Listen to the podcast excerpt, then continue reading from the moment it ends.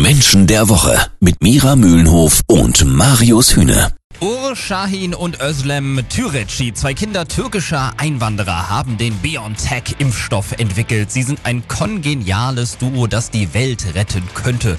Höchste Zeit, mal über die beiden zu sprechen mit Sozialpsychologin und Erkenntniscoach Mira Mühlenhof. Mira, bei den beiden läuft's, würde ich mal sagen. Ist es tatsächlich so, dass die Chemie zwischen den beiden auf persönlicher Ebene so gut stimmt, dass sie dadurch äh, zu solchen unmenschlichen Leistungen imstande sind? Ja, das ist wirklich ein gutes Beispiel dafür, was passiert, wenn Kopf auf Kopf trifft. Das heißt, beide sind extrem gesteuert von ihrer sogenannten Kopfenergie. Und das ist die Verbindung zwischen beiden. Wenn wir jetzt mal Gefühle und Körper mal außen vor lassen, dann sind die beiden wirklich so kopflastig unterwegs in ihrer, in ihrer Welt also in ihrer Forscherwelt, dass sie quasi bildlich gesprochen darin Hand in Hand durchs Leben gehen.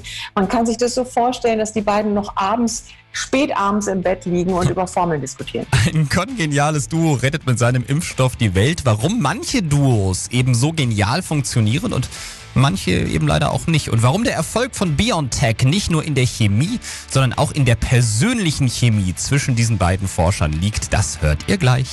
Jeden Samstag ab 9. Menschen der Woche. Mira Mühlenhof hat Ur Shahin und Özlem Türeci, die den Impfstoff in Mainz entwickelt haben, hier schon als Kopfmenschen beschrieben, die wirklich sehr, sehr ähnlich ticken. Ich könnte mir das allerdings bei der Arbeit, aber auch in einer Ehe im ganz Besonderen, äh, durchaus auch schwierig vorstellen, Mira, wenn man sich so ähnlich ist. Was sorgt denn dafür, dass ein Duo gut funktioniert? Was ist da wichtig? Man könnte erstmal sagen, gleich und gleich gesellt sich gern. Jetzt hat man aber zwei Menschen, die so gefühlsgeschwangert sind. Puh, das, äh, das kann schon sehr dramatisch zugehen, wenn beide so, oh, so tief in ihre Gefühle einsteigen. Mhm. Ja?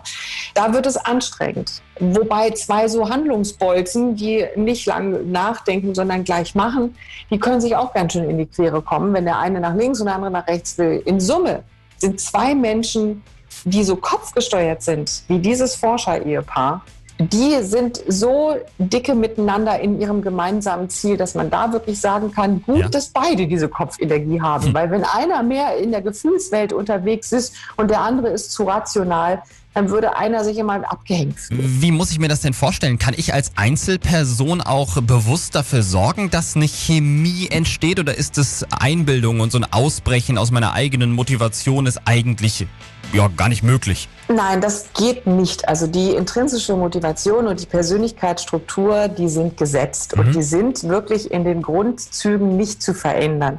Das heißt jetzt nicht, dass man nicht an sich nicht arbeiten könnte, um Gottes Willen, nicht zu verwechseln mit Persönlichkeitsentwicklung. Also man kann natürlich schon sich im Laufe des Lebens entwickeln. Im Idealfall wird man ja auch ein bisschen weiser und ein bisschen reifer dementsprechend in, in seinen Handlungen.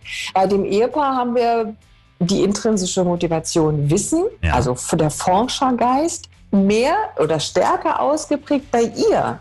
Also sie ist sogar noch die vehementere Forscherin von den beiden. Er ist ja auch eher in die Unternehmerrolle geschlüpft und bringt also mehr diesen Part und ist auch mehr das Gesicht nach draußen. Er ist derjenige, der die Interviews gibt. Er ist derjenige, der auch das Unternehmen nach außen verkauft. So werden Legenden gebildet. Die beiden sind ja vor ihrer standesamtlichen Trauung und danach justamente wieder im Labor verschwunden. Das heißt, sie waren vorher im Labor, sind kurz im Standesamt und danach wieder zurück. Also es ist ein modernes Märchen. Der Impfstoff ist da, muss nur noch zugelassen werden, aber wir rechnen alle damit, dass das reibungslos funktioniert. Und dann könnten Ende des Jahres schon die ersten Menschen geimpft werden gegen Corona. Und das alles dank Ur Shahin und Özlem Türeci.